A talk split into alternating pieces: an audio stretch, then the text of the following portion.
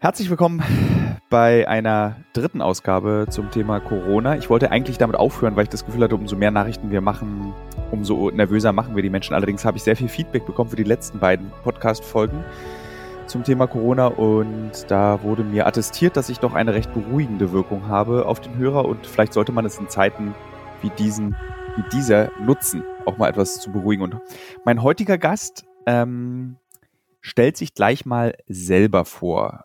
Äh, ich habe nämlich das Gefühl, dass das, was hier gerade in Deutschland passiert, mir gar nicht so unbekannt ist, nämlich eine Gesellschaft, die nicht weiß, wie es weitergeht und sich demnach auch nicht mehr an die mühsam erlernten gesellschaftlichen Regeln halten kann, wie zum Beispiel Umsicht, Zusammenarbeiten, sich gegenseitig helfen. Und in den letzten Tagen ist mir aufgefallen, dass äh, der Egoismus ein sehr großes und starkes Motiv zwischen uns allen geworden ist. Und ich kann mich da auch nicht ausnehmen. Ich war heute früh auch noch mal einen Kaffee trinken mit dem Gedanken, naja, wenigstens ein letztes Mal in Berlin noch einen Kaffee trinken, bevor hier der Shutdown kommt. Und auf dem Weg nach Hause ertappte ich mich eben, das ist halt eben ein Arschmove. Sowas kann ich nicht machen. Ich müsste mich genauso wie alle anderen auch an die Regeln halten.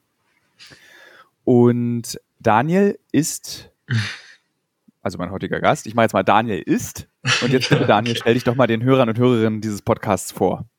Ja, hallo. Ich weiß nicht, ob ich die Beruhigung auch so ausüben kann, aber ich bin der Daniel. Ich bin Psychologe, bin Rettungssanitäter und bin freiwilliger Feuerwehrmann, war auch eine Zeit lang beim Roten Kreuz im Katastrophenschutz aktiv. Und ihr habt euch tatsächlich an meinen Chef gewendet und wolltet mit dem Interview haben. Der hatte mhm. aber leider viel zu tun und der hat dann gesagt, Daniel, du bist doch eigentlich dafür absolut gut qualifiziert. Wir werden ja mal sehen, ob das so ist und deshalb bin ich jetzt ja. quasi hier. Ähm, ich meine, damit hast du ja eigentlich so, du, du bist äh, Rettungssanitäter, freiwilliger Feuerwehrmann, hast im Katastrophenschutz und, und Psychologe. Psychologe. Äh, dann weißt du ja eigentlich alles. Dann gibt es ja nichts, du bist Alter, bist du wahrscheinlich der am besten. Also, wenn ein, in deinem sozialen Umfeld jemand Atemnot bekommt, dann eine Panikattacke deswegen und vorher Hamstern war, kannst du mit dem eigentlich alles klären? Ja, das kann man so gesehen schon so sehen, das stimmt.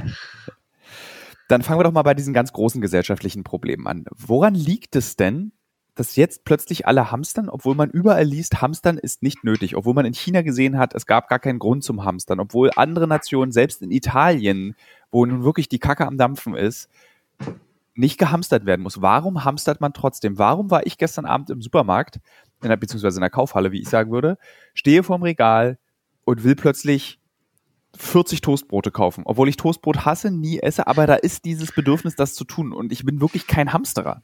Woran liegt sowas? Ich glaube, das, was du da schon auch eingangs relativ gut beschrieben hast, sind diese Eigendynamiken, die sich entwickeln. Ähm, ich denke, Klopapier ist zurzeit so das Highlight, was die Leute immer nennen. Das sehen wir überall auf Instagram, auf Facebook und es gibt mittlerweile jede Menge Memes, die sich damit beschäftigen.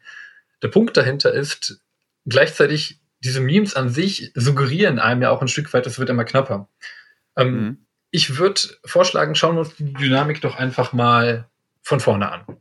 Also nehmen wir einfach an, so eine Situation, wie wir sie jetzt gerade haben, kommt in den Medien auf. Am Anfang ist es vielleicht so, wir haben alle unsere Vorräte, sagen wir Klopapier zu Hause und normalerweise reichen die auch eine Weile. Und irgendwann sind die dann zu Ende, wir gehen entspannt in den Laden, kaufen uns neues Klopapier und die Sache ist erledigt. Jetzt wird uns aber suggeriert durch die Medien und vielleicht auch durch das Verhalten von anderen, naja, na, vielleicht muss ich dann doch wieder zu Hause bleiben, vielleicht werde ich dann krank, vielleicht kann ich nicht mehr rausgehen. Ich nehme am besten mal zwei Packungen mit oder drei oder mehr. Und das, dieses individuelle Verhalten ist erstmal ja relativ rational. Das Problem ist, wenn viele Leute gleichzeitig dieses Verhalten zeigen, kommt es natürlich dazu, dass auf einmal man will Klopapier kaufen gehen und dann ist auf einmal kein Klopapier mehr da oder was auch sonst immer. Der nächste, der kommt, der denkt sich dann, was sind das denn für Idioten? Die haben alles weggehamstert. Und wenn der dann das nächste Mal Klopapier sieht, hamstert er erst recht. Und das ist so eine Eigendynamik, so eine eigene Spirale, die sich dann hochschaukeln könnte. Das, das Phänomen ich gewesen. Ich bin, das, das bin genau der ich. Was für Idioten. Wer, warum hamstert man denn? Ah, ich kaufe am liebsten. Ich habe gestern zum Beispiel zwei Packungen Klopapier gekauft. Ich besitze jetzt drei Packungen Klopapier. Ich habe in meinem ganzen Leben noch nie so viel Klopapier in meiner Wohnung gehabt. Ja, das ist eben dieses Phänomen und das Problem, was wir dadurch haben. Ähm, dafür gibt es einen psychologischen Effekt der sozialen Ansteckung. Also wir als Menschen sind soziale Wesen. Das ist uns allen wahrscheinlich manchmal mehr, manchmal weniger bewusst. Und unser Verhalten selber und wie wir auf bestimmte Situationen reagieren, ist auch ein ganzes Stück weit dadurch beeinflusst, wie sich Menschen um uns herum verhalten.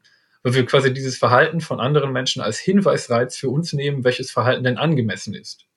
Und wenn wir den Eindruck haben, jetzt haben es dann alle, jetzt ist das ein angemessenes Verhalten, fühlt man sich natürlich selber erstens dazu verleitet, okay, wenn das jetzt so normal ist, dann mache ich das. Und zweitens hat man natürlich auch noch zunehmend die Angst, zu kurz zu kommen, die in manchen Fällen vielleicht berechtigter ist, in manchen Fällen vielleicht weniger, was dann aber natürlich dazu führt, dass diese Eigendynamik entsteht. Und am Ende steht man dann vor einem Regal und ärgert sich, dass auf einmal alles Klopapier weg ist, während man selber im Zweifelsfall für die nächsten paar Monate Vorräte hat.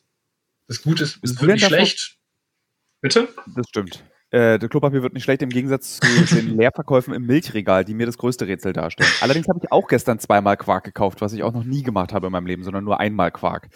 das ähm, Spannende tatsächlich an, an, der Stelle, wenn ja? ich das noch einfügen darf, ich habe jetzt bei Instagram gesehen, ich glaube, das war auf der Seite der, der Tagesschau gewesen, ähm, dass tatsächlich unterschiedliche Nationen unterschiedlich hamstern.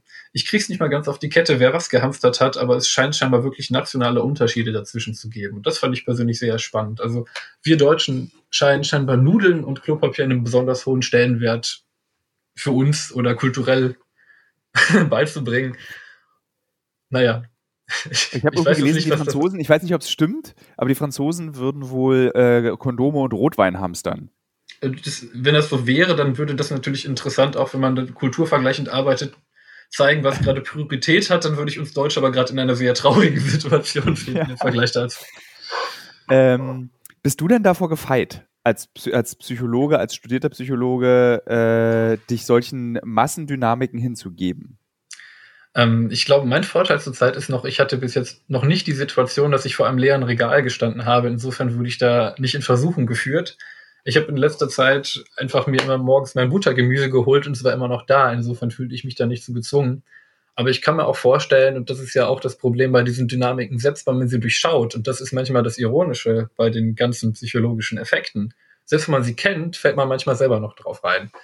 Ähm, wobei das Bewusstsein darüber, dass manches Verhalten vielleicht auch manchmal einfach sinnlos ist, sicherlich auch eine Hilfeleistung darstellen kann im Umgang mit solchen Situationen. Wie kann man sich denn dagegen werden? Also wie verhindere ich, dass ich ein Hamsterer werde? Also selbst wenn ich den, den Effekt durchschaue, selbst wenn ich vor dem leeren Regal stehe und äh, dann zehn Stunden vor dem Edeka-Markt warte, um direkt die Toilettenpapierlieferung abzufangen, wie vermeide ich das, dass das passiert? Weil das habe ich tatsächlich jetzt auch erlebt, dass jemand wirklich vor dem Supermarkt wartet und wartet darauf, nicht, dass er aufmacht, sondern dass das Klopapier angeliefert wird. Die Frage, die ich an der Stelle eigentlich eher stellen würde, ist, ist dieses Verhalten jetzt so schlimm? Also gerade in der jetzigen Situation glaube ich, dass das, was ja dahinter steht, hinter diesem Wunsch zu hamstern, eher diese Angst ist vor dieser großen Ungewissheit. Und natürlich könnten wir uns jetzt überlegen, wie wir verhindern, dass Leute hamstern. Das ist für die Leute, die gerade zu Hause ohne Klopapier sitzen, sicherlich auch eine durchaus berechtigte Problematik. Ähm, das, was in der aktuellen Situation aber wahrscheinlich noch viel, viel relevanter ist, ist eben dieses große Problem, das hattest du eingangs auch erwähnt, dieser Unsicherheit, die da vor uns liegt. Ja. Also ich meine, das ist eine Situation, die ist komplett neu. Die hatten wir so bis jetzt noch nicht gehabt. Frau Merkel hat so schön gesagt, ähm, wir hatten seit dem Zweiten Weltkrieg nicht mehr eine Situation, die potenziell derart weitreichende Maßnahmen erfordert. Aber auch diese Maßnahmen an sich machen einem ja Angst. Also wir befinden uns in einer Situation, das hat keiner von uns vorher erlebt. Wir haben da also keine Erfahrungswerte. Und irgendwie ist die Situation an sich auch sehr, sehr im Rettungsdienst, im, im, Feuerwehr oder im Katastrophenschutz würden wir sagen, das ist eine dynamische Situation oder das ist eine komplexe Situation. Das heißt, wir haben ständig irgendwie neue Informationen. Und selbst Prognosen, die abgegeben wurden vor, sagen wir, zwei Wochen, müssen jetzt nochmal überarbeitet werden. Das sehen wir gut daran, ja. dass das Robert Koch Institut quasi täglich neue Informationen raushaut und die Zahlen an sich ja nicht unbedingt so beruhigend sind, sage ich jetzt mal. Und ich würde an manchen Stellen auch gerne beruhigen. Ich glaube auch, dass so Sachen wie Hamsterkäufe und Panik nicht sind, was uns weiterbringt, weder gesamtgesellschaftlich noch persönlich. Ähm, aber gleichzeitig ist es halt auch eine Problematik, derer wir gegenüberstehen. Aktuell. Und hm? Liegt es daran, dass wir einfach nicht als Bürger und Bürgerinnen dieses Landes verstehen, was gerade passiert. Also ich hatte in den zwei Podcasts vorher gesagt, durch meine Arbeit war ich oft in Krisengebieten und in Kriegsgebieten, wo sich das Lebensgefühl mittlerweile, also jetzt auch hier, ich gucke jetzt wieder aus dem Fenster meines Arbeitszimmers, heute sind die Straßen leer, Ähm, es erinnert mich an eine nicht zerbombte Stadt, die Stimmung auf der Straße. Also wir haben nicht die Zerstörung der Gebäude, aber wir haben in den Gesichtern, sehe ich die gleichen Sorgen, die gleichen Unsicherheiten. Ich sehe ein großes Bedürfnis der Leute, sich zu unterhalten. Fremde Menschen unterhalten sich plötzlich auf der Straße. Kenne ich nur aus Syrien, nur aus dem Irak, aus Afghanistan. Leute, die fragen, wo willst du hin? Wie geht's dir? Was möchtest du machen? Kann ich dir irgendwie helfen? Das ist dann der nette Teil. Ich sehe Leute beim Bäcker, die anfangen zu weinen, weil sie nicht wissen, was als nächstes passiert. Mhm. Ähm, ist es vergleichbar oder lehne ich mich damit zu weit aus dem Fenster, dass ich sage, die Stimmung in einem Krisengebiet, in einem, was einer, was eine große Katastrophe erlebt hat, entspricht ein bisschen dieser Stimmung, die ich hier gerade in Berlin empfinde? Ich glaube, also auch da ist es spannend, weil zum Beispiel das, was ich hier erlebe, ich bin gerade in Potsdam, würde ich anders beschreiben. Also ich war vorgestern noch im Supermarkt, ähm, die Leute haben nicht sonderlich groß Abgestand gehalten und haben einfach normal in den Tag hineingelebt ähm, gestern wurden dann Abstandsschilder aufgebaut und wieder mehr Abstand gehalten. Also ich glaube, das wird sehr, sehr unterschiedlich wahrgenommen, ähm, mhm. was partiell sicher auch ein Problem darstellt, weil ich glaube, in manchen Fällen wird die Situation einfach unterschätzt und man geht sehr sorglos und teilweise wirklich unverantwortlich damit um, gesamtgesellschaftlich betrachtet. Und auf der anderen Seite gibt es dann aber auch wieder Reaktionen, die auch vielleicht aus dieser Hilflosigkeit heraus, dass man jetzt nicht weiß, ähm, was ist das für eine Situation, wie kann ich jetzt vernünftig handeln, was passiert mit mir, dass Leute dann eben, naja, Übersprunghandlungen haben oder im Zweifelsfall sich dann Sorgen machen. Und dass man sich dann mit anderen austauscht, mit anderen irgendwie Kontakt sucht, ist eigentlich auch da wieder ein ganz basales menschliches Bedürfnis. Ne? Soziale Wesen mhm. suchen halt in der Gruppe Sicherheit, in der Sicherheit, ähm, in der Gruppe Schutz, Orientierung. Und vielleicht interessiert es dann auch einfach mal, was das Gegenüber denkt. Das Spannende ist aber tatsächlich, dass wir auch sehen, wie unterschiedlich darauf reagiert wird. Also manche sind besonders engagiert und unterstützen sich, möchten älteren Herrschaften die Einkaufssachen besorgen oder tragen. Andere verbarrikadieren sich tendenziell eher. Ähm, das zeigt wiederum das gesamte breite Spektrum des menschlichen Verhaltens.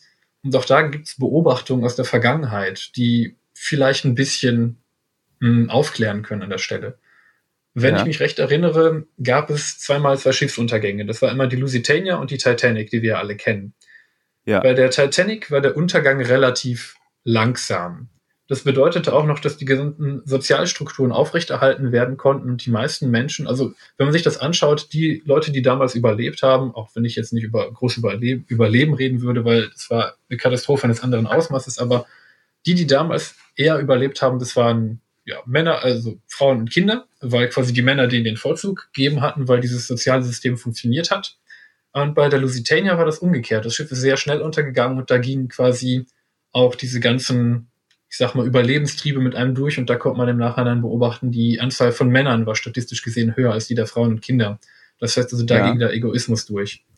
Ähm, es zeigt auch so ein Stück weit, dass gerade diese Übersprungshandlungen aus Panik heraus nicht unbedingt zielführend sind. Und ich meine, also aus dem Bereich des Katastrophenschutzes kann ich jetzt auch sagen, natürlich sind Situationen komplex, aber das, was uns am wenigsten hilft, sind irgendwelche Überreaktionen, sind irgendwelche, ich würde das Wort Panik noch nicht mal in den Mund nehmen, weil ich das ein bisschen zu hoch gesetzt finde, aber einfach dieser Wunsch, irgendwie handeln zu können. Wir Menschen haben das Bedürfnis nach Kontrolle, irgendwas machen zu wollen. Und manchmal sind genauso Handlungen wie, dann kaufe ich halt mehr ein, das Ventil, wo man dann irgendwie versucht, Sicherheit dadurch zu gewinnen in einer Situation, die man selber nicht überschauen kann, dadurch, dass man halt das, was man kontrollieren kann, versucht halt irgendwie zu beeinflussen. Ähm, gestern habe ich ein Erlebnis aus meinem eigenen Leben. Ich bin dann mit meinem Vater, der eine Altersdepression hat, spazieren gewesen. Das sind so Menschen, mhm. um die wir uns gerade, habe ich das Gefühl, in unserem sozialen Umfeld besonders kümmern müssen, weil eben dieses Unkontrollierbare ist eigentlich das größte Gift einer, eines Menschen, der mit einer Depression zu kämpfen hat. Also, dass du nicht mhm. weißt, was passiert. Es ist völlig, es entzieht sich deiner Kontrolle. Und dann waren wir beide beim Bäcker, äh, haben Abstand gehalten und stellte sich ein Kunde ganz nah an meinen Vater ran, griff über die Theke und wollte eigentlich in die Auslage fassen. Und dann sagte mhm. die Bäckerin, äh, können Sie das jetzt bitte lassen? Das ist, wir würden das gerne, das ist unhygienisch, gerade jetzt. Also wäre es auch außerhalb von äh, Corona. Und mein Vater sagte dann, äh, nun halten Sie sich doch mal daran. Ist doch okay, wenn wir alle zusammen uns an diese Regeln halten. Daraufhin drehte der Mann sich zu meinem Vater, ist doch bloß eine scheiß Grippe. Daraufhin sagte mein Vater, Sie glauben wohl auch nicht an den Klimawandel. Und daraufhin wollte der Mann eigentlich meinem Vater sofort eine knallen. Ist das auch so ein Coping-Mechanismus, diese gesteigerte Aggressivität, dieses äh, Reizbare? Ja, also ich, Coping würde ich nicht unbedingt als Coping bezeichnen, aber gerade in einer Ausnahmesituation, gerade wenn Menschen unter Stress stehen, tendiert man ja ohnehin schnell dazu. Ich meine, wenn wir jetzt mal evolutionär betrachten möchten oder so in die Vergangenheit der menschlichen Entwicklung reingucken, ne, wir haben schon gesagt, soziale Wesen auf der anderen Seite, auf der einen Seite, auf der anderen Seite, Stress hat ja zufolge Kampf, Flucht oder Todstellen, was bei uns im Organismus mit ausgelöst wird. Und an dieser Stelle kann es natürlich sein, dass man dann, wenn man selber unter Stress steht oder wenn man sich da angemacht fühlt oder ohnehin, welchen Grund man auch immer hat, gerade so drauf zu sein, besonders sensibel reagiert auf diese Situation. Ich denke, das kennen wir auch alle aus dem Privatleben.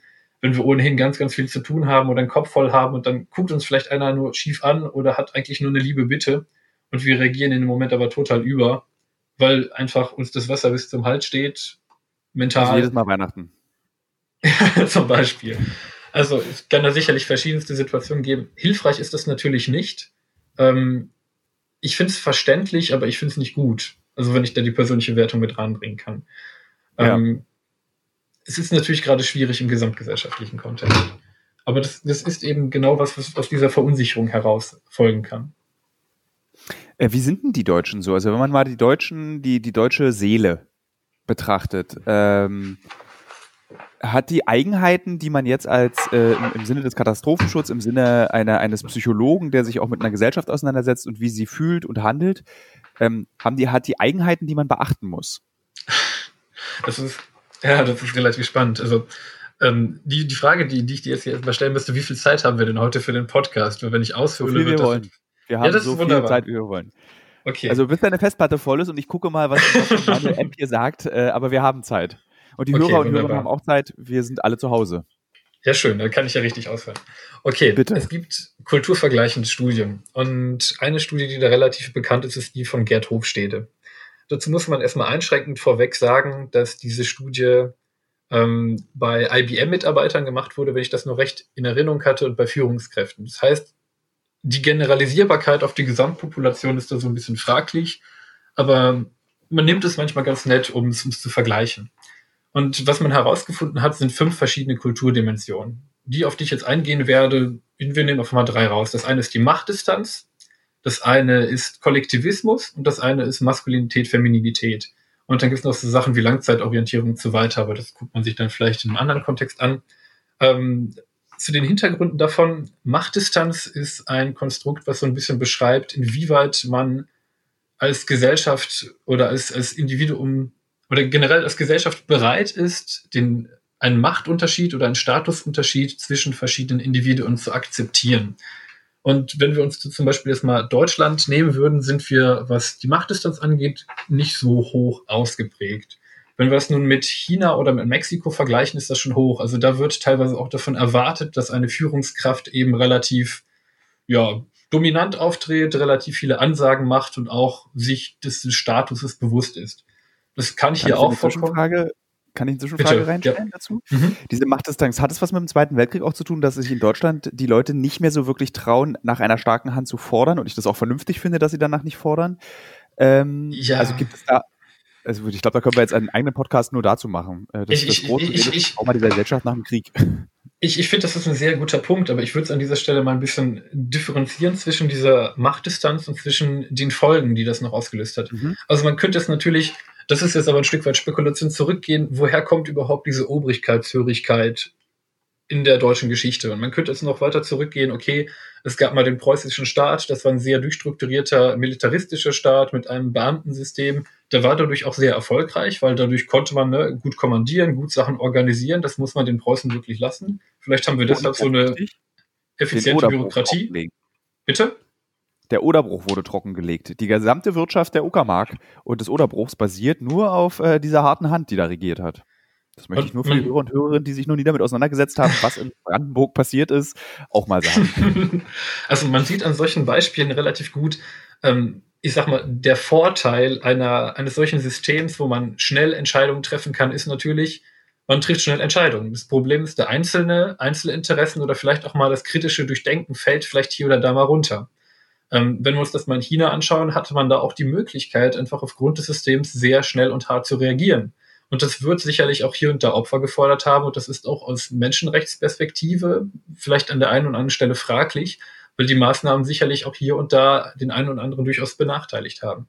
Der Vorteil ist halt die Schnelle der Entscheidung. Aber vielleicht so, vielleicht so ein bisschen schrotflintenmäßig könnte man es beschreiben. Es wird halt schnell effektiv, aber es trifft halt auch wirklich vielleicht in Situationen jemanden, der das nicht unbedingt so verdient hätte. Und es ist natürlich das ja. Risiko, dass man immer aus Machtinteressen oder anderen Interessen, naja, dadurch wieder ein Problem kreiert, dass einer so viel Macht hat. Das System, was wir haben als Demokratie, haben wir wirklich die Chance, und das ist das Schöne hier, ganz, ganz viele verschiedene Perspektiven reinzupacken, ganz, ganz viele äh, Perspektiven zu hören, im besten Fall auch Experten mit zur Rate zu ziehen und dann auf Basis dessen eine Entscheidung zu treffen. Und ich glaube, das, was auch das Phänomen ist, was wir gerade haben, ist, dass irgendwie die Verunsicherung relativ groß ist. Wir haben jetzt gestern gesehen, Bayern hat eine Ausgangs-, nicht Sperre, aber eine Ausgangsbeschränkung verhängt. Ähm, es wird kritisiert, dass man das doch hätte abwerten sollen, bis dann mit den anderen Ministern das besprochen worden wäre, ähm, was jetzt wahrscheinlich noch im Verlauf der Woche passieren wird.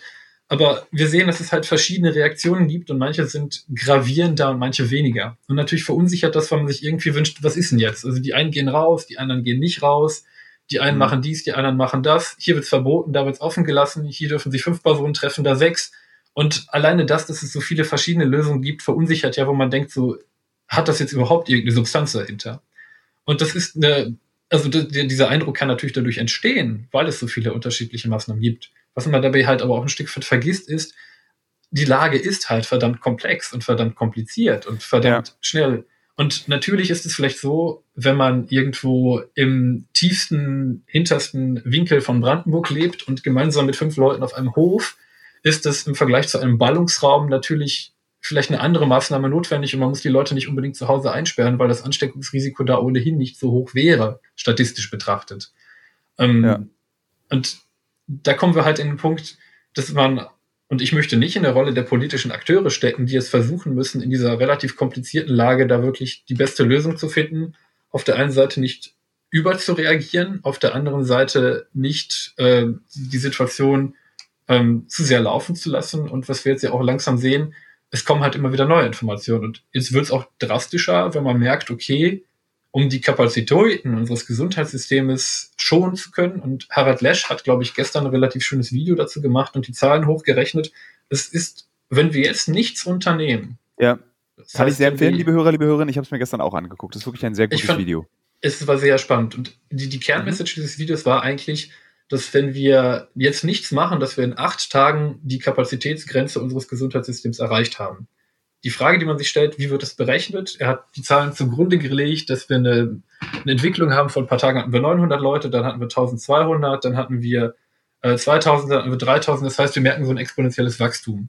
Wir wissen, wie viele Intensivbetten wir haben. Das sind ungefähr zurzeit, ich glaube, 28.000 plus minus. Ja. Davon sind 80 Prozent ausgelastet gewesen. Wenn man nun alle verschiebbaren OPs zur Seite packt und die erstmal verschiebt, dann können wir vielleicht 14.000 Intensivbetten die bekommen dann noch Beatmung mit dazu und natürlich Fachkräfte und so weiter bereitstellen. Fünf Prozent der Leute, die an Corona erkranken, sind statistisch gesehen meistens beatmungspflichtig. Das heißt, die bedürfen einer intensivmedizinischen Behandlung.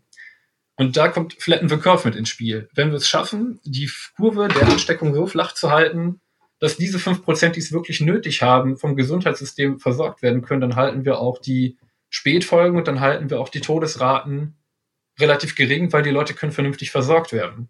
Das gefährliche Szenario, dem wir wirklich gegenüberstehen, ist das, dass die Leute vielleicht aus Verunsicherung heraus oder weil einfach die Ernsthaftigkeit der Lage nicht klar wird und wenn man sich unabhängig von den ganzen anderen verunsicherten Faktoren mal anhört, was beim Robert Koch Institut gesagt wird, finde ich das also durchaus beunruhigend. Das Problem ist, wir haben es ja in der Hand. Also böse gesagt, wenn wir ja. jetzt alle zu Hause bleiben würden, in dem Moment würde es sich nicht mal ausbreiten. Es würden vielleicht das noch Leute neu erkranken, die halt ohnehin schon infiziert wurden, aber an dieser Stelle wäre Stopp. Woran Natürlich ist das praktisch schwer umsetzbar. Nicht schafft, zu Hause. Also ich gucke, ich habe mich jetzt hingestellt, ich stehe jetzt hier an meinem Fenster und jetzt sehe ich draußen, ich gucke mal raus. Äh, fünf Leute gehen gerade in die Sparkasse, eine Frau läuft mit ihrem Hund Gassi, einer hört Musik, einer fährt Fahrrad, ein Pärchen läuft Händchen halten über die Straße. Die Information hat ja jeder, dass wir einfach zu Hause bleiben sollen. Warum klappt das nicht? Warum sind die Leute äh, beharren Sie so in so einer Situation mhm. auf Ihre Individualität? Das ich, ich würde es noch nicht mal mit der Individualität in Bezug setzen, sondern eher, es ist so ein bisschen wie, wie beim Rauchen auch. Die, die Handlung und die Konsequenz sind relativ weit auseinander. Das heißt, wir, ich, wenn ich jetzt aus dem Fenster gucke, ist ein wunderschöner Frühlingstag, die Sonne scheint, es, ist, es wirkt alles andere als bedrohlich. Und ein Virus ist nun etwas, was man nicht sehen kann. Und auch die, die Ansteckungsfolgen kommen ja eine Zeit verzögert nach dem Moment, wo man sich ansteckt. Das heißt, ich sag mal so, der, der Reiz, der schädliche Reiz und die Konsequenzen sind weit voneinander entfernt.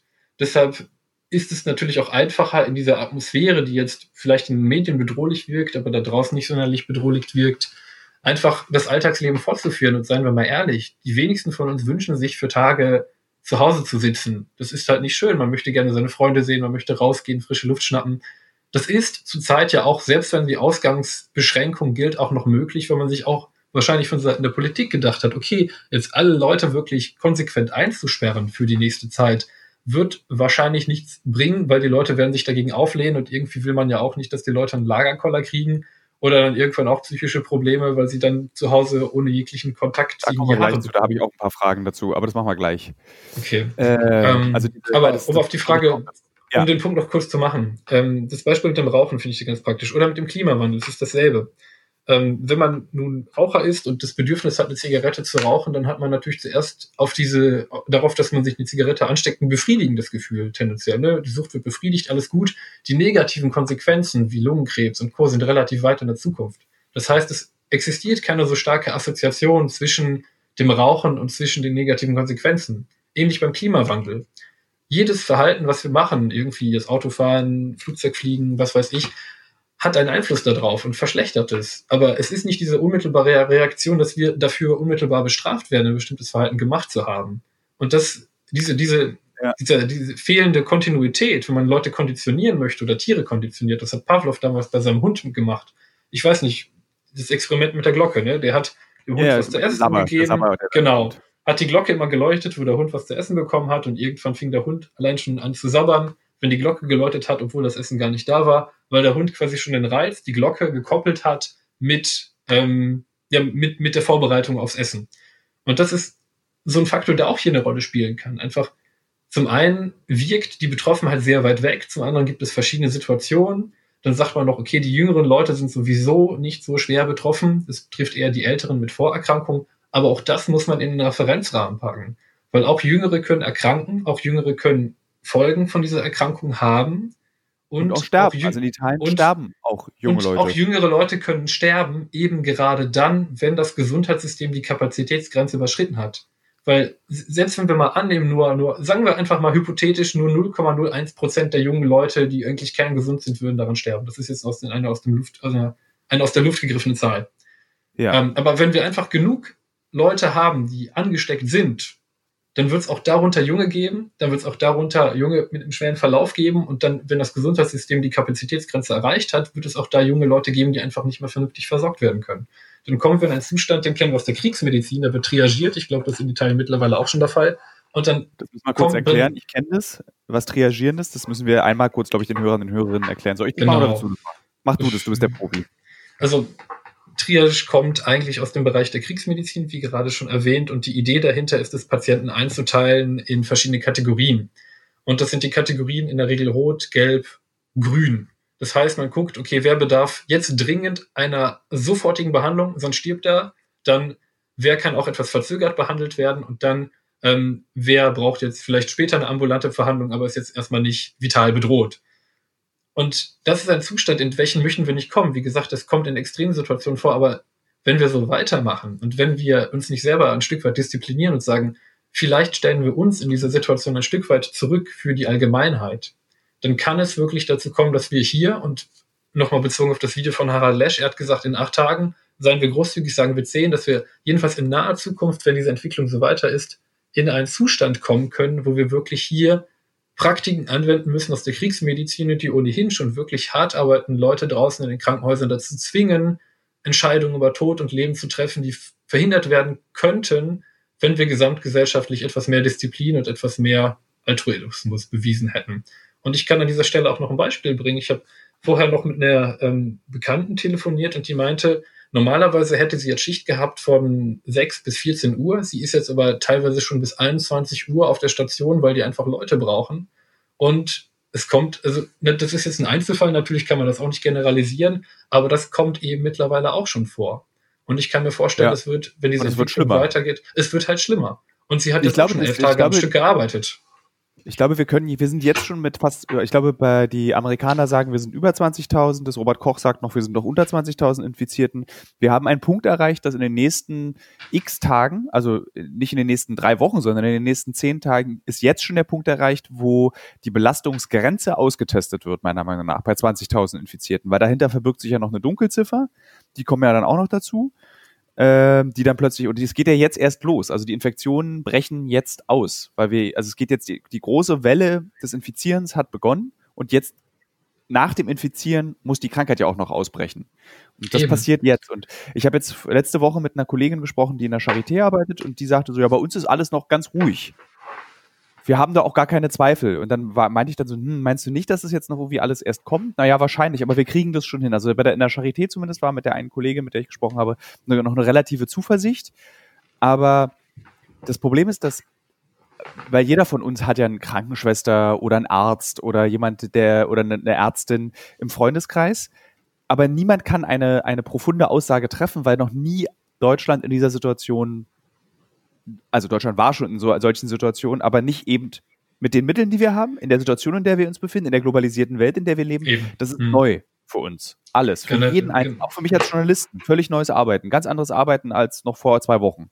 Also der Ausspruch von Frau Merkel, das ist Neuland für uns, würde in diesem Kontext genauso gut oder vielleicht ja. noch ein Stück weit besser zutreffen, weil das ist halt wirklich Neuland für uns und in einer Art und Weise, wie wir es noch nie hatten. Ähm, und das fällt mir bei, bei, äh, kann ich den Punkt noch machen? Ja, warte, okay, sag. Ähm, bei, was, was mir auch auffällt, und ich habe ja relativ viele Freunde und Bekannte, die eben auch Einsatzkräfte sind und im Gesundheitssystem. Und da fällt mir auch, also ich persönlich hatte da auch Schwierigkeiten, wirklich die Lage einzuschätzen, weil sie sich so schnell entwickelt. Und auch da fällt natürlich dem einen oder anderen ist etwas schwer, weil man hier die Sachen gesagt bekommt und hier die und das sich zwischen den Bundesländern auch nochmal unterscheidet und auch das schafft natürlich Verunsicherung. Deshalb habe ich es persönlich für mich jetzt so gehandhabt, dass ich wirklich sage, okay, das, worauf ich mich verlassen kann, sind die Aussagen des Robert-Koch-Instituts und nehme da einfach die einfache Regel, die ich damals im Katastrophenschutz und im Rettungsdienst eigentlich gelernt habe.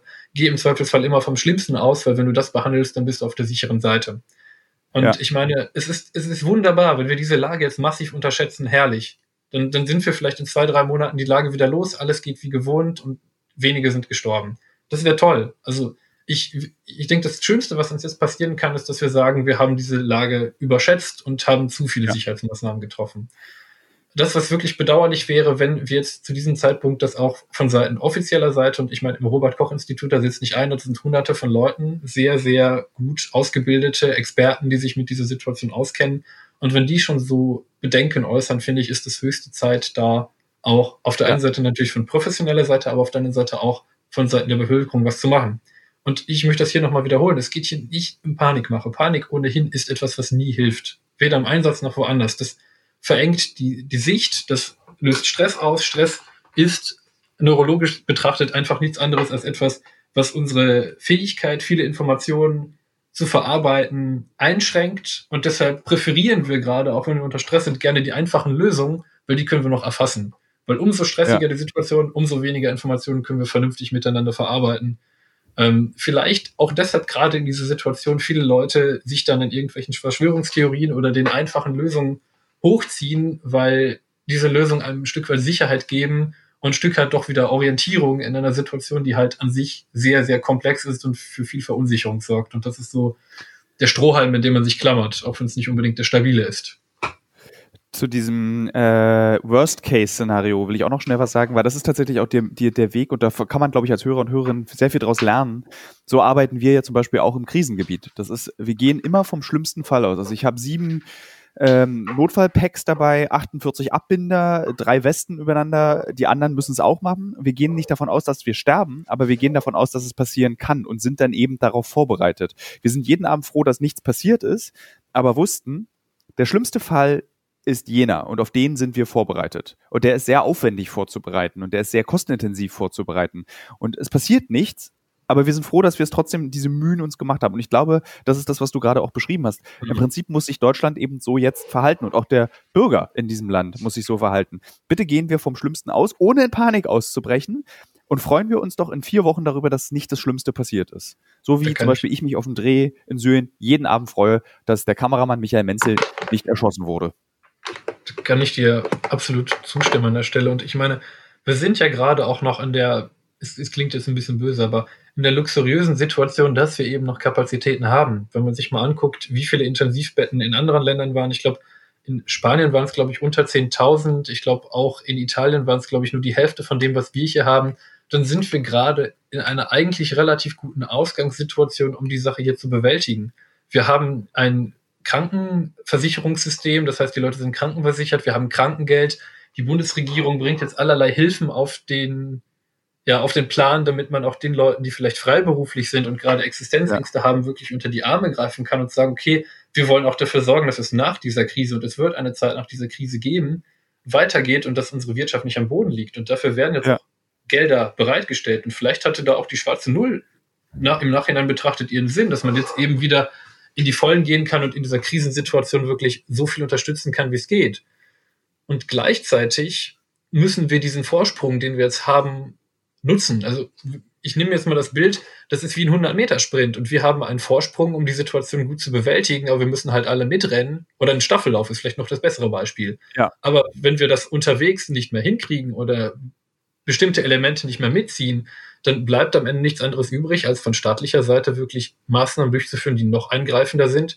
Und das ist bedauerlich, weil wir leben in einem freiheitlich-demokratischen Staat und ich bin da sehr, sehr dankbar für. Und das sind die weitreichendsten Maßnahmen, die wir seit langem unternommen haben. Das ist auch persönlich, wie ich finde, sehr gut so, dass wir in so einem Land leben dürfen.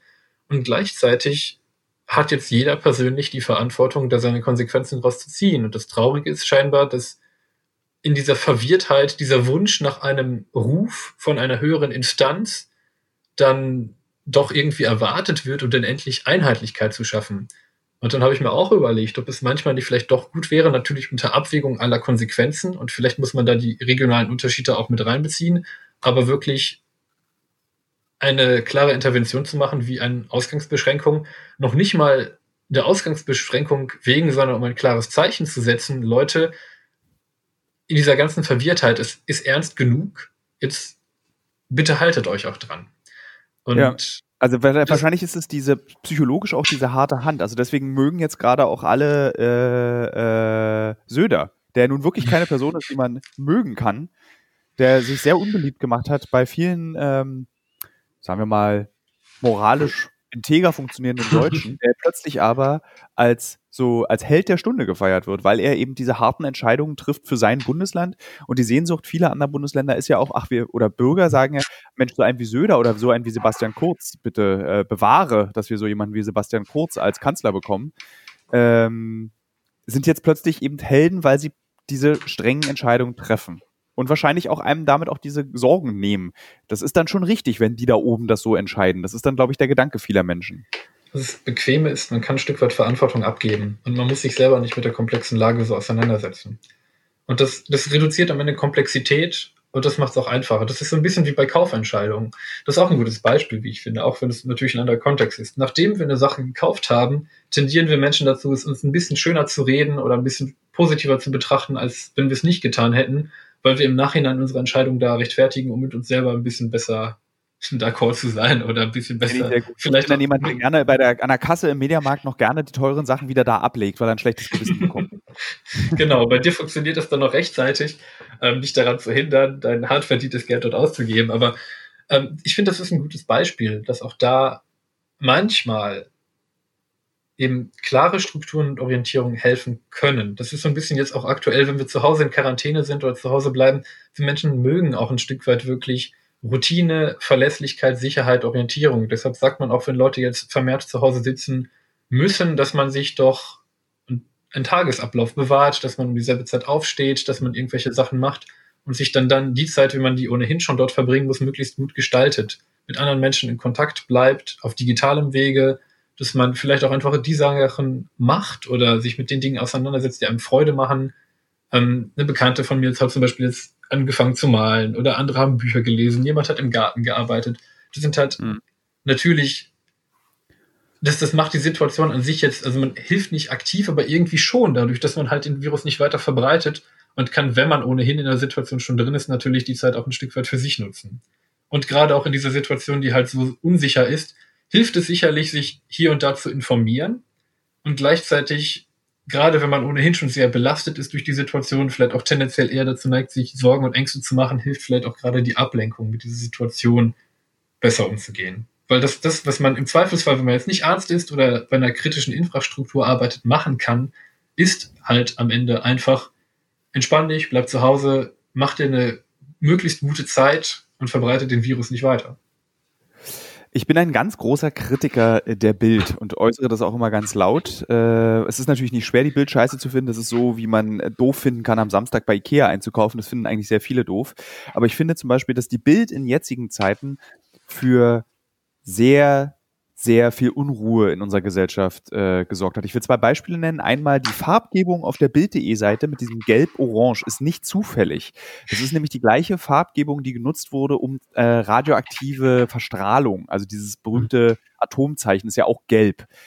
Ähm, äh, sozusagen diese Gefahr noch mehr darzustellen. Und was ich auch ganz furchtbar finde an der Bild ist, ist dieses Nachrichten schaffen, wo keine sind. Punkt zwei, also dieses, äh, wie geht es jetzt ähm, dem Blumenzwiebelzüchter in den Niederlanden, der jetzt seine Blumenzwiebel nicht los äh, verkaufen kann durch Corona? Und Punkt Nummer drei ist dieses ständige Infragestellen, zum Beispiel der Kanzlerin. Also da als hat sie ihre Rede gehalten, die ich tatsächlich, kannst du auch gleich noch was zu sagen, da würde mich deine Meinung auch interessieren, die ich tatsächlich sehr gut fand, auch wenn der Informationsgehalt natürlich nicht so war, wie sich die meisten es erwartet haben, aber sie hat eine sehr beruhigende Wirkung gehabt und die Reaktion der Bild von Julian Reichelt direkt danach war zu sagen, also Chefredakteur der Bild, äh, das war eine doofe Rede von der Kanzlerin. Wie kann sie sowas nur sagen? Wie kann, sie hat ja gar nichts gesagt. Was sind jetzt die Maßnahmen? Und dann war die Zeile am nächsten Tag in der Bild, in der gedruckten, auch noch eine falsche Interpretation ihres Zitats, dass so das den Zweiten Weltkrieg abgewertet hat, wo dann angeblich die Kanzlerin gesagt hat, so, so schlimm war es nicht mal mehr im Zweiten Weltkrieg, was wir hier erleben, was sie auch nie gesagt hat, was aber die Bild behauptet hat. So, Jetzt wollte ich dich fragen als Psychologe, welche Rolle hab, hat die Medien, haben die Medien in Deutschland in dieser Panik oder in diesem Unwohlgefühl und welche Rolle zum Beispiel spielt die Bild in so einem Kontext? Also worauf ich hinaus will am Ende ist, dass eigentlich keiner mehr die Bild lesen soll. Das ist das, wo ich heute, kann, können wir auch überspringen, aber deine Meinung interessieren, weil ich natürlich als jemand, der ausgebildet wurde in dieser Branche genau weiß, warum die Bild das macht, aber ich würde gerne wollen, dass du dem Hörer und den Hörern das mal erklärst, wie das funktioniert, was da gemacht wird, ist und welche Rolle eben die Journalisten spielen in diesem ganzen Konstrukt Gefühl Corona-Krise in Deutschland. Also ich glaube, dann muss ich einfach der Unvorheit, Unvoreingenommenheit halber ich jetzt erstmal differenzieren zwischen meiner persönlichen Meinung und einer psychologischen Einschätzung. Ähm, ja. ich, ich muss ehrlich sagen, dass, dass ich Medien wie die Bild nicht unbedingt, also gut, das ist, was man ihr halt lassen muss. Sie haben wirklich die Fähigkeit, komplexe Sachverhalte sehr einfach zu erklären. Ähm, das mag in manchen Zusammenhängen hilfreich sein, das mag aber auch gerade in komplexen Zusammenhängen überhaupt nicht hilfreich sein, als recht, wenn man da kommerzielle Interessen hat ähm, und im Zweifelsfall dann eine Schlagzeile draus machen möchte. Und da würde ich an dieser Stelle auch wirklich, auch wenn es natürlich kommerziell eine andere Perspektive ist, aber an die ethische und soziale Verantwortung appellieren. Ich weiß nicht, ob die betreffende Person das auch hier hört, aber so etwas hilft uns nicht weiter. Da draußen gibt es, wie gesagt, Leute im Gesundheitssystem, die reißen sich auf gut Deutsch den Arsch auf, damit dieses System weiterläuft. Übrigens auch schon abgesehen von der Corona-Krise ist es immer noch so. Wie gesagt, ich habe mich mit ein paar Leuten unterhalten und die meinten dann auch so, es ist toll, ist, es ist toll, diese Wertschätzung zu merken. Und wenn die Leute dann auf dem Balkon applaudieren, ist das auch toll. Und wenn die Leute tolle Schilder schreiben, ist das auch toll. Das unterstützt einen moralisch. Man kann sich nach elf Tagen durchgearbeitet mit Doppelschichten dann aber trotzdem nicht mehr von kaufen. Ähm, ja. Und das, das Traurige ist gerade, dass gerade diese Leute, die sprengen jetzt die, in dieser Krise nochmal für uns gesamtgesellschaftlich ein. Aber auch gerade diese Leute tragen im Alltag, und das ist dann im Stillen und Kleinen dazu bei, dass dieses System weiter funktioniert, insbesondere in Anbetracht des demografischen Wandels und weil wir in unserer Gesellschaft so Themen wie Tod, so Themen wie Siechtum, so, so Themen wie Krankheit gerne an die Seite schieben und aus dem öffentlichen Leben verbannen, weil das ist nun mal etwas, das nicht sexy ist. Das guckt man sich bei Instagram nicht gerne an außer man hat irgendwie Interesse an medizinischen Sachen oder an irgendwelchen Tatortreinigern oder so. Ähm, aber so Themen werden halt gerne zur Seite gedrängt. Und das, was dann halt entsteht, sind irgendwelche Bubbles und das, was dann im Zweifelsfall auch entsteht, ist, dass die Leute, die meiner Meinung nach wirklich hohen Respekt verdienen und neben dem ganzen Respekt, der sicherlich auch wirklich gut ist, auch endlich mal eine Vergütung. Also also müsste die Bild eigentlich eher dafür fordern, bezahlt bitte endlich die äh, Krankenschwestern besser und die Ärzte und alle anderen, die in diesem Sektor arbeiten, als dass sie sagen müsste, diese erschöpften Ärzte äh, äh, gegen, also was also ich, genau. Also, also der, Bild, ich, ich glaube, ich bin nicht der, oder der, der Journalist, worum müsste es ja, ja, wahrscheinlich bist ich du glaube, mit Experten. ich, ich wollte gerade sagen, ich glaube, ich bin nicht in der richtigen Position, ja. den Medien zu sagen, was sie da berichten sollen, aber ich meine, es ist ja nicht unbedingt zielführend, in einer Situation, die ohnehin von Unsicherheit geprägt ist, jetzt noch mehr auf die Kacke zu hauen. Und im Zweifelsfall dann doch bitte zumindest auf eine Art und Weise, wie sie konstruktiv beiträgt, zum Beispiel bleiben sie alle zu Hause oder so weiter. Ich meine, man muss ja, ja nicht unbedingt, ich denke, die Hauptquelle, die wir da wirklich nutzen können, ist das Robert Koch Institut. Das sind halt Experten, die kennen sich aus. Und um auf den Punkt zurückzukommen, den du gerade mit Frau Merkel noch erwähnt hast, es ist sogar berechtigt ein Stück weit, dass Frau Merkel in ihrer Rolle als Politikerin dahingetreten ist und ihre Rolle ist es nun mal zu sagen, äh, wir schaffen das zusammen, wir haben uns da was vorbereitet und wir haben auch ein Bundesamt für Katastrophenschutz und so weiter. Das heißt, wir haben auch Ideen und Pläne, wie wir damit umgehen können. Es ist trotzdem eine neue Situation. Das bedeutet, wir können das Kanickel jetzt nicht aus dem Hut zaubern, aber wir haben eben auch Konzepte, damit umzugehen. Die klappen aber nur, wenn Leute mitziehen. Und genau an dieser Stelle ist es eben wichtig, wenn auch eine Staatsführerin an dieser Stelle dahin tritt und der Bevölkerung mal klar macht, wenn das scheinbar die Experten alleine nicht schon schaffen, dass nun wirklich Maßnahmen von allen Seiten erforderlich sind, auch private Maßnahmen und das vielleicht auch ein Stück weit als Warnschuss vor den Bug, wie ich das gestern irgendwo so schön gehört habe, ähm, weil ansonsten, wenn wir das aus eigener Verantwortung heraus nicht hinkriegen, wirklich staatliche Maßnahmen erforderlich sind. Und wie, glaub, wer, das, wie wertet, da sehe ich sie halt in dieser Rolle. Ähm, und Wie wertest du sagen, die Rede? Also, also, Entschuldigung, also ich erkläre nochmal dem Hörer, wir sitzen nicht im selben Raum, deswegen quatscht man sich ständig ins Wort. äh, alle, die jetzt Homeoffice machen, werden jetzt diese grausame Erfahrung der Telefonkonferenz auch gemacht haben und das ist immer das Problem, wenn man sich nicht sieht, dann äh, weiß man immer nicht, kann man im Gesicht des anderen nicht ablesen, ob er seinen Satz schon beenden möchte oder noch ganz viele andere Gedanken äh, äh, mit sich trägt. Aber sag deinen Gedanken noch zu Ende. Ich habe tatsächlich gerade die Befürchtung, dass wir wahrscheinlich noch mehr Zeit füllen könnten als diesen Podcast hier, weil es ist in den letzten Tagen ja sehr viel passiert. Ich studiere nebenbei auch noch Wirtschaftswissenschaften, deshalb ähm, auf Ein jeden Fall kann man das, äh, ja, man kann, man kann die Thematik halt aus verschiedenen Perspektiven betrachten. Ja. Aber jetzt mal eine persönliche Frage. Wie machst also du bist Rettungssanitäter, Freiwillige Feuerwehr, Psychologe, jetzt noch Wirtschaftswissenschaften. Möchtest du gerne mal Unternehmensberater werden oder warum äh, du das, das alles machen? Das war tatsächlich eine Option. Ich fand auch Medizin eine lange Zeit sehr spannend. Nur das mit den, das ist, wir könnten hier noch eine Bubble aufmachen und sagen, dass Medizinstudienplätze natürlich noch anders vergeben werden könnten. Auf jeden Fall ist mein Weg aktuell in der Psychologie und auch mit dem Fokus Wirtschaftswissenschaften mit dabei. Ähm, ich glaube, was ich wichtig finde, und vielleicht hört man das auch an meinen etwas verworrenen Aussagen, die aber versuchen, möglichst viele Perspektiven mit reinzubringen. Die Realität ist halt komplex und wir Menschen wünschen uns, das ist ganz tief in unserer Psyche drin, wir wünschen uns einfache Antworten auf komplizierte Lösungen, weil das können wir kognitiv, also geistig toll erfassen. Die Realität ist aber halt leider meistens anders. Und das Faszinierende ist ja, dass wir eine ganz einfache Aufgabe bekommen haben, aber an die halten wir uns ja trotzdem nicht. Bleibt drin. Ja, aber das, das ist ja genau, ich meine, das ist, wenn wir jetzt unsere menschliche Natur da wieder mit reinnehmen und dann können wir auch die Wirtschaftswissenschaften mit reinnehmen, das hat ja viele Gründe. Zum einen sind wir soziale Wesen, zum anderen merken mhm. wir halt, das haben wir vorher schon gesprochen, diese Bedrohung ist entkoppelt ein Stück weit, ähm, oder das Gefühl der Bedrohung ist entkoppelt von den Konsequenzen. Draußen scheint die Sonne, es ist schön. Und irgendwie, wenn wir draußen rumlaufen und keinem begegnen, ist das Infektionsrisiko ja auch vielleicht ein bisschen geringer. Aber die Frage ist, wo ziehen wir da die Grenze? Und ein Stück weiter das Problem haben wir hier in Deutschland vielleicht noch weniger, aber wenn wir in die Vereinigten Staaten schauen, da hat man kein Krankenversicherungssystem, da hat man noch kein ja, Krankengeld. Das heißt, die Leute müssen arbeiten gehen, damit ja. die ihre Miete zahlen können. Also man zwingt die Leute quasi dadurch, dass es kein staatliches Sicherheitsnetz geht, dadurch ihre Existenz zu sichern, setzt damit aber ein Stück weit die nationale Gesundheit aufs Spiel, weil man damit Leute zwingt, etwas zu tun, was aus ähm, solchen Schutzperspektive natürlich nicht hilfreich ist, aber die einzige Alternative ist, sich da selber über die Runden zu bringen. Und ja. Also, Deswegen gibt es auch so viele Prepper. Deswegen ist dieses Prepping da so beliebt. Und tatsächlich jetzt aus der Perspektive von Uncovered, der Sendung, die ich fürs Fernsehen mache oder für den Fokus, für den ich schreibe, ich würde eigentlich am liebsten mich sofort ins Flugzeug setzen und von jetzt an aus den USA berichten, weil die große humanitäre Katastrophe, die große wirtschaftliche Katastrophe, die können wir meiner, da bin ich tatsächlich fest von überzeugt, ähm, können wir in den nächsten Monaten in den USA ablesen. Weil, äh, ich meine, du siehst es jetzt schon wie sehr dieses Land, wie sehr dieser, ähm, dieses System, wie es dort funktioniert, verzweifelt an etwas so Unberechenbarem wie einem, einem Virus. Also es zerbricht vor unseren Augen. Wir können das beobachten. Ja, Finde ich. ich oder mache ich damit ich, zu viel Ich weiß nicht, was ich dem noch hinzufügen.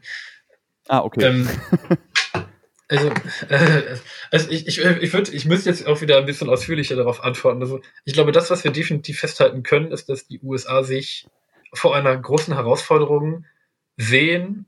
Ich war jetzt selber nicht da, insofern muss ich auch hier ne, Wissenschaftler und so immer kritisch hinterfragen, ja. welche Informationen kann ich denn glauben, die ich weiß. Aber wenn ich einfach mal den Gedanken nachgehe, die das nahelegen, was man so mitbekommt, dann ist die Trump-Administration ja in keinster Weise dazu in der Lage, das irgendwie vernünftig zu managen. Ich meine, man hat Experten aus Harvard, man hat wirklich, wirklich, wirklich gut ausgebildete Leute dort auf Elite-Universitäten und die Regierung hat die Leute teilweise nach Hause geschickt und die kriegen aus dem Ausland mehr Anfragen als aus dem eigenen Land.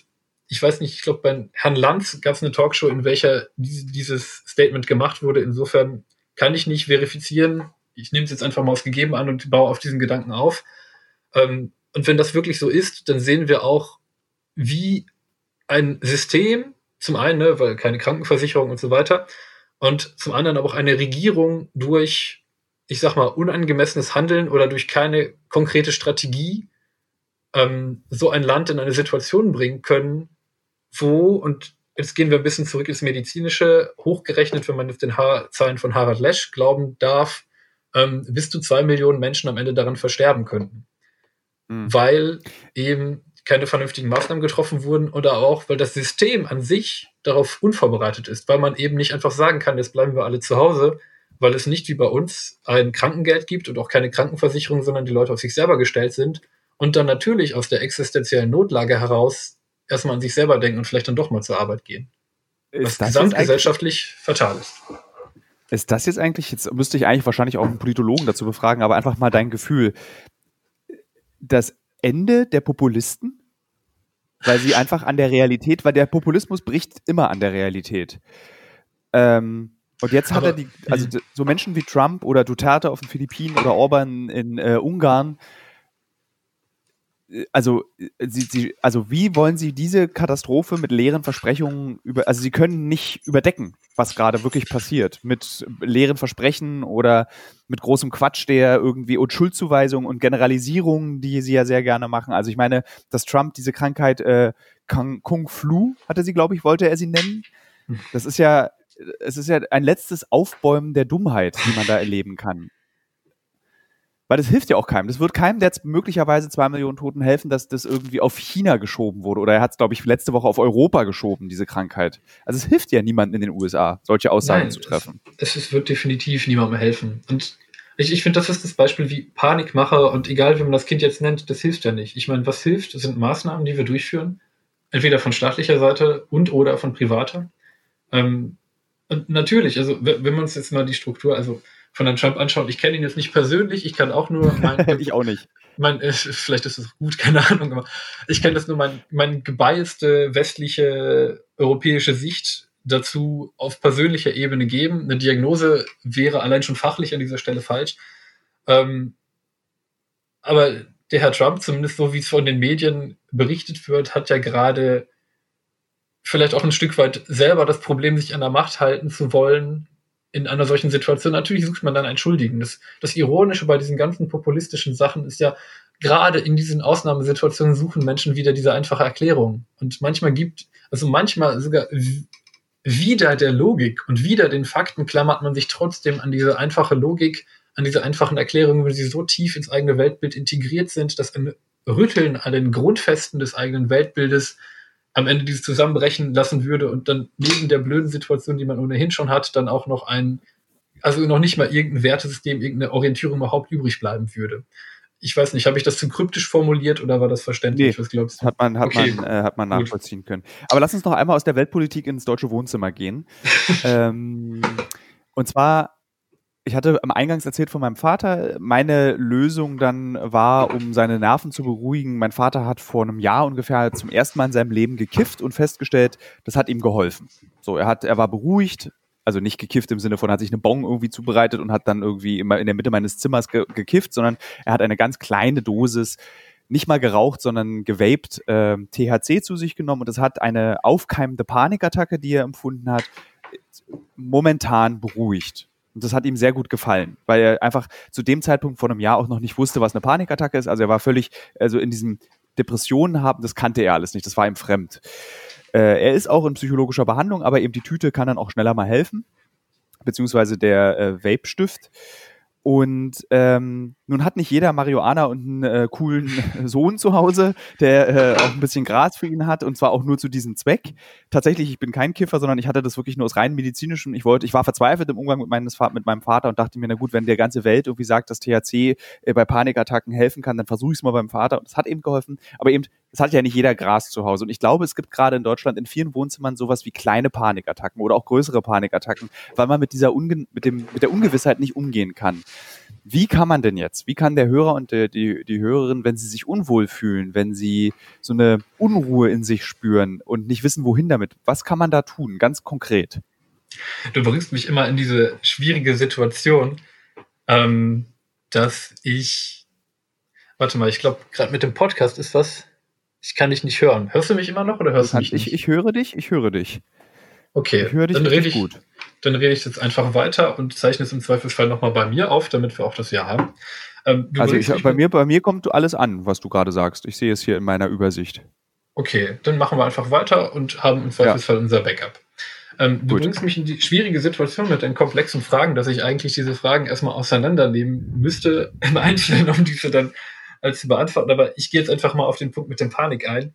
Ähm, ja. Also, Panikattacken ne, ist quasi so ein, also wenn wir jetzt die Panikattacke an sich uns mal psychologisch anschauen, ist das häufig ein, ein Phänomen, was ausgelöst wird dadurch, dass irgendein Reiz beobachtet wird. Das kann zum Beispiel bei tatsächlichen Panikpatienten, das wäre jetzt nochmal von der einzelnen Attacke abzugrenzen, nämlich Leute mit einer Panikstörung, darauf basieren, dass die zum Beispiel eine besondere Aufmerksamkeit haben auf so körperinterne Reize, zum Beispiel auf den Herzschlag, auf ein paar andere Sachen und dann fokussieren Daumen. sich ganz besonders, oder so, genau, fokussieren sich ganz besonders auf diesen einen Reiz und machen sich dann aber tendenziell dann Sorgen und überlegen, okay, mein Herz, das rast schon ziemlich schnell, beispielsweise. Und das macht aber natürlich noch mehr Stress, weil ne, man, man macht sich Sorgen, der Körper schüttet irgendwann Adrenalin aus, dann rast das Herz noch schneller, dann macht man sich noch mehr Sorgen und das schaukelt sich dann ja. irgendwann auf.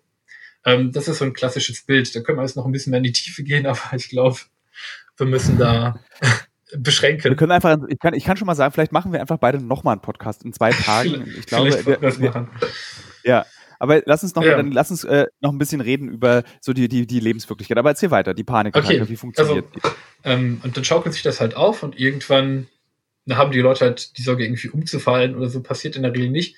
Ähm, das, was die Leute dann manchmal versuchen, ist, so Situationen zu vermeiden oder sich irgendwie zu beruhigen, ähm, um diese Attacke dann quasi wieder runter zu regulieren.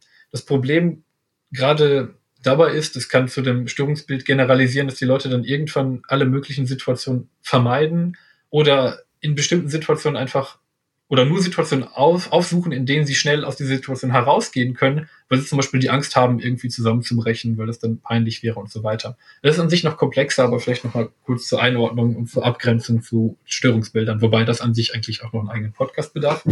ähm, ja, es tut, tut mir leid, war vielleicht den falschen Stimmt, aber ich würde sagen, wir machen, weißt du, wir beide machen einfach, was hältst du davon? Wir machen ab jetzt einen, einen komplett neuen Podcast, äh, die Seele.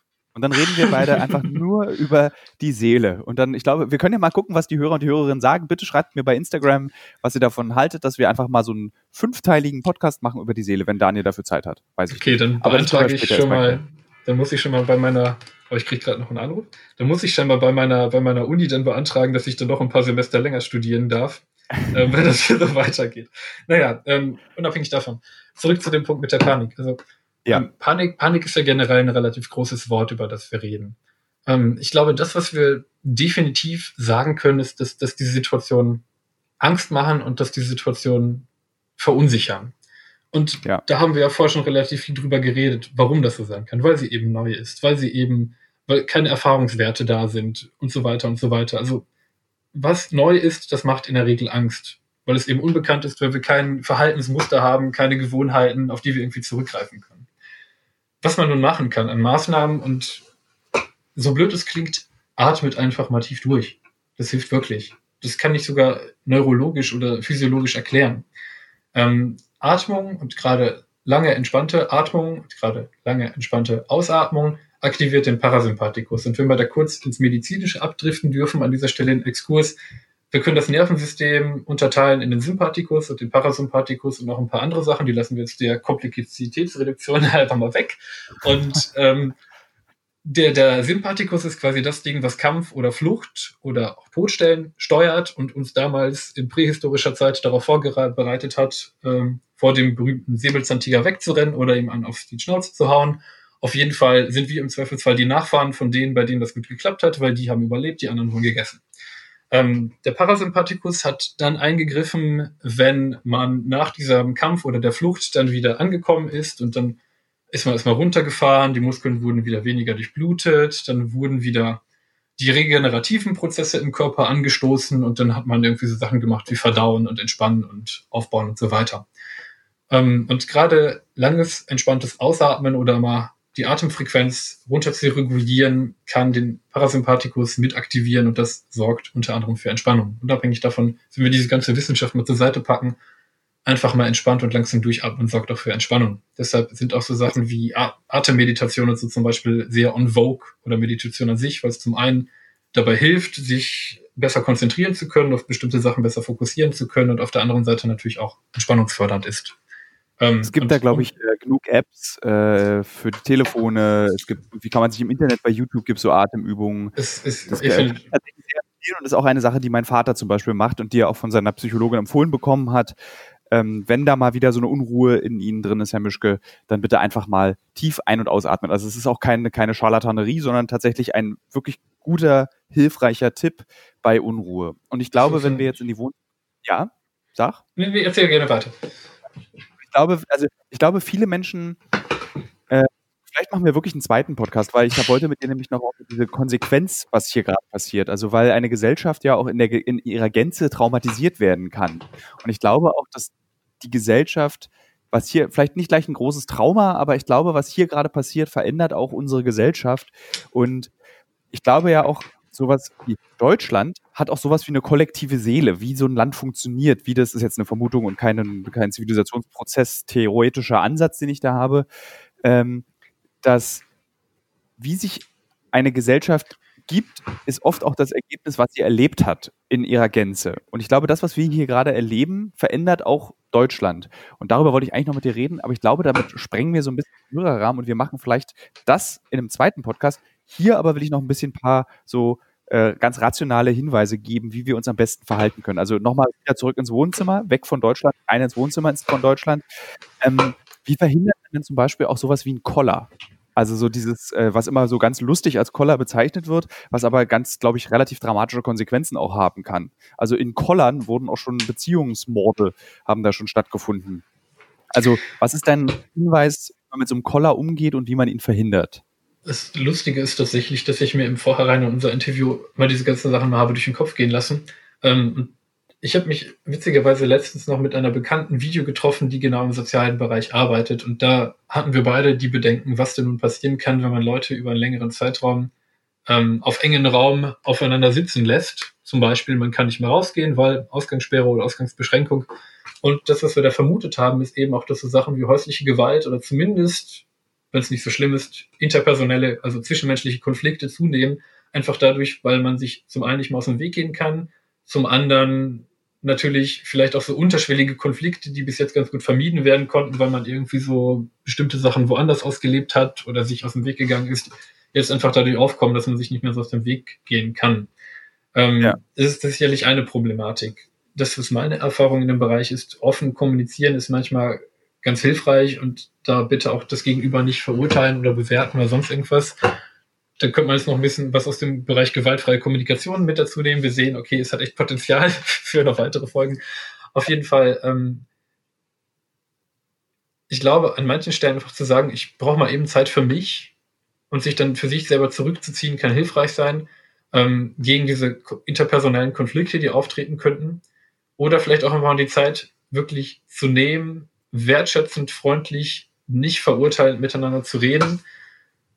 Das hat wirklich schon, also es klingt immer so doof. Also ich denke manchmal, wenn ich das Leuten empfehle, das, das, das kann es jetzt nicht bringen. Das ist doch eigentlich so offensichtlich. Aber das Ironische ist, eigentlich wissen wir es doch, oder viele von uns wissen, ne, der Geg das Gegenüber hat ja nicht unbedingt irgendwie einen Bildschirm auf dem Kopf und wir können in den Kopf reingucken und genau sehen, wie das gemeint war.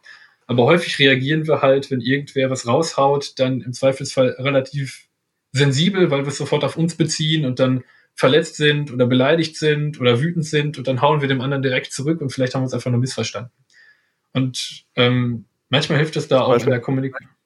Beispiel nehmen, falls jemand, äh, das, was in jeder Familien-WhatsApp-Gruppe immer und immer wieder passiert, ist das, was du gerade. Genau, das ist ein klassisches Beispiel. Weil da zum, also gerade WhatsApp ist ein super gutes Beispiel, wie ich finde. Es fehlt halt der gesamte Kontext manchmal. Es fehlt die, also es fehlt die Mimik, es fehlt die Gestik, es fehlt die Intonation. Es ist nur eine Message. Und je nachdem, in welchem Modus ihr gerade seid und wie, wie du gerade drauf bist, interpretierst du das im Zweifelsfall komplett unterschiedlich. Und dann siehst du da irgendwie ein Problem, wo eigentlich keines ist, und dann machst du den anderen dafür an, der fühlt sich dann aber von dir zurecht oder unzurecht angemacht und dann eskaliert das Ding. Ähm, also das, was man dagegen machen kann, also das, was ich halt persönlich immer ganz sinnvoll finde, ist wirklich einfach mal dem, dem Gegenüber zu unterstellen, das ist übrigens auch was, was im Bereich Konfliktlösung ganz spannend ist, wenn man sich die Eskalation von Konflikten anschaut, ähm, dann gibt es so verschiedene Prozesse, die da eine Rolle spielen. Zum Beispiel den feindseligen Wahrnehmungsfehler, der dafür sorgt, dass man beim Gegenüber im Zweifelsfall nur noch das Negative sieht. Und das, was manchmal helfen kann, ist, unterstell dem Gegenüber im Zweifel doch einfach mal das Positive. So, wie man so schön sagt, eine zweite Chance geben bedeutet es, einfach mal das Risiko einzugehen, dem Gegenüber eine positive Absicht zu unterstellen. Und das kann auch durchaus mal deeskalierend wirken. Ähm, ich glaube, dass ich die Corona-Krise nutzen werde, um meinen zerbrochenen äh, uralten Schulfreundeskreis wieder zu heilen. Das kann, benutze ich gleich einfach für nach äh, dem im Wohnzimmer zu Hause sitzen und Konflikten richtig zu begegnen. Aber sehr gut, erzähl das, bitte weiter. Das, das, das, kann zum Beispiel ein guter Punkt sein. Ich meine, die Frage, die du eigentlich eingangs gestellt hast und auf die ich gerade schon wieder mal nicht eingegangen bin, sondern wieder zu viel zu weit ausgeholt habe, war ja die Frage nach dem Koller. Ähm, und das ist ja auch eine, mit der man sich konfrontiert sieht, weil man irgendwie zu wenig Reize hat von außen, man hat irgendwie sonst immer Freunde getroffen, man hat sonst immer Hobbys gehabt, man hat sonst immer einen geregelten Tagesablauf gehabt, vielleicht gearbeitet, im Zweifelsfall eine Arbeit, die einem sogar Spaß gemacht hat. Und auf einmal sitzt man da zu Hause und kommt nicht mal wirklich raus, sieht die Freunde nicht mehr, kann den Hobbys nicht mehr nachgehen. Das ist natürlich für einen selber irgendwann eine nicht nur blöde Situation, sondern im Zweifelsfall auch psychisch irgendwann ziemlich belastende Situation. Man kann irgendwann wütend werden, reizbar, ähm, und die ganze Palette an negativen Emotionen, die man eigentlich haben kann. Ähm, und was man dagegen machen kann, das hast du gerade eigentlich auch sehr schön angedeutet, wenn man schon mal zu Hause ist und im Zweifelsfall nicht rauskommt, kann man ja für sich selber gucken, wie man diese Situation sinnvoll genutzt bekommt. Ich habe ja vorher schon erzählt, eine Bekannte von mir, die macht jetzt ganz viel im Garten. Andere Leute lesen ja. endlich den ganzen Stapel von Büchern, den sie eigentlich seit Jahren lesen wollten und nie geschafft haben. Manche Leute hören gerne Podcasts. Ähm, eines meiner persönlichen Fables ist tatsächlich digitale Bildung. Es gibt da draußen auf YouTube, auf Coursera, auf Udemy, es gibt so unglaublich viele Angebote an kostenfreier, wirklich hochqualitativer Bildung, ähm, womit man sich im Zweifelsfall auch wirklich Wissen aneignen kann, das einen privat oder beruflich weiterbringt. Das ist wirklich phänomenal. Also ich bin manchmal an einem Punkt, wo ich denke, ähm, es ist toll, dass es Universitäten gibt und es ist toll, dass es Schulen gibt. Aber ein Großteil der Sachen, die, für die man manchmal in der Schule 45 Minuten brauchte, damals kann man sich heute auch in 15 Minuten in einem Video aneignen. So, jetzt, da ist das Sprachmemo. Hier läuft es bei mir. Also, wir okay. müssen nochmal das Sprachmemo wechseln. Ich habe jetzt auch eine Software, weil UFAS gerade mit der Podcast-Software gar nicht mehr funktioniert. Deswegen nehmen wir jetzt mhm. einfach zwei MP3s auf, die dann zusammen gebastelt werden müssen. Also wir wollten beide jetzt noch zum Ende dieses Podcasts, der so schön funktioniert hat bis hierhin, ein, also du wolltest ein optimistisches Bild äh, oder Optimismus genau. mittels grade, der Psychologie vermitteln. Du hast gerade schon gemeint, wir müssen das eigentlich mal persönlich machen und da meinte ich, dann machen wir das doch. Bei jeder Krise braucht man am besten einen persönlichen oder einen, einen guten Ausblick. Und dann machen wir es doch einfach mal persönlich, wenn das Ganze hier vorbei ist. Denn Das Ganze wird auch irgendwann mal vorbei sein. Das wird vielleicht auch Konsequenzen haben. Wir haben vorher so ein bisschen über das Thema geredet und das eigentlich noch gar nicht beendet. Das deutet schon auf die nächste Folge hin. Ähm, Volksseele und Kulturunterschiede und so weiter. Ähm, ich glaube, das, was uns vielleicht so ein bisschen die Unschuld geraubt hat, ist, dass uns allen jetzt wirklich bewusst geworden ist, dass wir in einer globalen Welt leben, dass wir auch verletzlich sind dadurch für so Sachen wie eben Krankheiten, die sich ausbreiten. Das, was ich mir selber überlegt habe, ist, so tragisch Corona sich jetzt auch entwickelt und wir stehen gerade auch erst am Anfang dieser Entwicklung, das muss man einfach dazu sagen. Also ich glaube, ich persönlich sehe mich so ein bisschen im Zwiespalt zwischen ich glaube nicht, dass Panik hilft. Ich glaube, nur durch Zusammenhalt und durch Optimismus kriegen wir es gemeinsam gewuppt. Aber wir müssen auch was tun. Und im Zweifelsfall ist es dieses total Paradoxon, dass wir einfach mal tun müssen, nichts zu tun und zu Hause zu sitzen. Aber für die, die jetzt ohnehin schon zu Hause sitzen, ist es natürlich blöd, da zu sitzen. Und deshalb gucken wir doch einfach mal, wenn man schon mal zu Hause sitzt, wie man das Beste daraus machen kann. Und da habe ich ein paar Tipps. Bitte. Zum einen haben wir gerade schon angeschnitten, ne, das ist der ganze Bereich Online-Bildung, YouTube. Es gibt so viel. Wenn irgendwer da draußen zuhört und sich für Psychologie interessiert, dann gib doch einfach mal bei YouTube irgendwas mit Psychologie an. Du wirst tausende Kanäle finden. Und wenn du nicht genug findest, dann machen wir eine Special-Folge, wo ich einfach mal erzählen kann, welche es gibt. Ähm, unabhängig davon gibt es natürlich noch ganz viele Möglichkeiten, die du ohnehin zu Hause machen kannst. Und wenn du nur ein bisschen kreativ sein möchtest, kannst du irgendwie malen, basteln. Gut, das macht nicht jeder, meistens in unserem Alter nicht mehr Gartenarbeit, zu Hause was werkeln, Bücher lesen, neues Hobby machen, sich Programmieren beibringen, sich was anderes beibringen. Umräumen. Also es gibt Umräumen, Aufräumen, das soll ab und zu auch mal nötig sein, habe ich gehört. Ähm, also es gibt viele Möglichkeiten, sich dort selber zu beschäftigen. Und nun, um ein bisschen diese psychologische Perspektive mit reinzubringen, und ich habe mir schon gedacht, das kann sich wahrscheinlich eh keiner merken, wenn ich das jetzt hier alles aufzähle. Deshalb habe ich mal geguckt und was ich sehr schön finde, der äh, psychologische Dienst des Bundesheeres von Österreich hat eine Liste herausgegeben mit Tipps für den Umgang mit Corona. Das fand ich eigentlich sehr schön. Das könnten wir vielleicht im Zweifelsfall auch nochmal anhängen. Das verlinke ich dann da einfach. Äh, genau, das kann man im Dokument, genau. können wir an den Podcast anhängen und ich werde es auch bei Instagram posten. Also liebe Hörer, liebe Hörerinnen, ihr könnt es dann als in der Story sehen, äh, was die Tipps des Bundesheeres Österreich sind im Umgang mit Corona um nur einen kurzen Einblick dazu geben, das sind so Sachen wie Sicherheit herstellen, das hatten wir vorher schon angesprochen, also wirklich äh, informieren, also Information vermittelt ja auch so ein bisschen Sicherheit, Verstehbarkeit. Und da hilft es eben, sich zu informieren, aber im Zweifelsfall auch aus gesicherten Quellen. Also Robert Koch Institut, Tagesschau und so weiter, kann sich relativ sicher sein, dass die belastbare Informationen haben, ähm, vielleicht nicht jede Facebook-Gruppe, vielleicht nicht unbedingt immer die Kettenbriefe bei WhatsApp, da geht einiges rum, das ist mir persönlich auch begegnet. Ähm, das macht manchmal Hoffnung, das ist manchmal auch enttäuschend. Im Zweifelsfall, gerade in so dynamischen Situationen, würde ich mich wirklich auf die Experten verlassen wollen. Das heißt beispielsweise da wirklich Robert Koch Institut oder halt öffentlich-rechtliche oder verlässlichere Quellen. Ähm, also informieren ist eine Hilfe. Dann so Sachen wie Gefühle ein Stück weit auch akzeptieren. Das ist gerade eine sehr belastende Situation für viele Menschen und das ist gerade auch eine Situation, die wie gesagt sehr dynamisch ist und für sehr viel Verunsicherung sorgt. Und das kann sein, dass man dann sich Sorgen macht, dass man wütend ist, dass man Sorgen hat. Wir haben vorher schon über Atemmeditation geredet. Ähm, und das hilft tatsächlich. Also eine kurze Intervention, das kenne ich auch aus dem Bereich ähm, Rettungsdienst, Katastrophenschutz. Wenn man gerade Stress hat, dass man sich wirklich einmal die Zeit nimmt, ähm, einzuatmen, langsam bis vier zu zählen, bis fünf bis sechs, kurz die Luft anzuhalten, auszuatmen und auch kurz anzuhalten. Das nennt man Tactical Briefing, da gab es auch ein interessantes Paper zu. Das soll einfach nur ein bisschen helfen, einfach mal langsam ausatmen, langsam einatmen, langsam ausatmen, paar Sekunden Zeit nehmen, kann schon helfen, einen da runterzubringen. Wenn man jetzt akut in so eine Paniksituation reinkommt, hilft aber auch generell im Stress, eben über diese Sympathikus-Aktivierung, die da entspannt wirken kann. Was dazu weiterkommen kann, ist Ziele setzen. Wir Menschen, wie bereits erwähnt, mögen Orientierung, mögen Ausblicke und gerade Ziele können unheimlich viel Kraft aktivieren und auch das Gefühl von Sinn und Kontrolle ein bisschen zurückgeben. Und gerade in solchen Situationen, wo sehr viel um uns herum passiert, was wir manchmal vielleicht auch nicht verstehen, was in manchen Fällen vielleicht auch einfach immer, immer wieder sich so schnell wandelt, dass wir nicht so das Gefühl haben, wirklich hinterherzukommen. Da hilft es sich selber in einem kleinen Raum, den man auch wirklich selber kontrollieren kann, einfach eine Tagesstruktur zu geben, konkrete Ziele zu setzen und auch diese kleinen Erfolgserlebnisse im Alltag zu haben, die einem Kraft geben können und darüber ja quasi helfen, diese Situation vielleicht auch, wenn man ein bisschen länger für sich ist oder in einem bestimmten Raum äh, beschränkt in seiner Ausgehfähigkeit, dann irgendwie zur Beschäftigung, äh, zu beschäftigen. Was dazu kommen kann, reden. Das machen viele schon mit Freunden, mit Verwandten, mit Bekannten. Vielleicht auch mal nicht nur über Corona. Es kann auch entlastend wirken, wenn man drüber redet.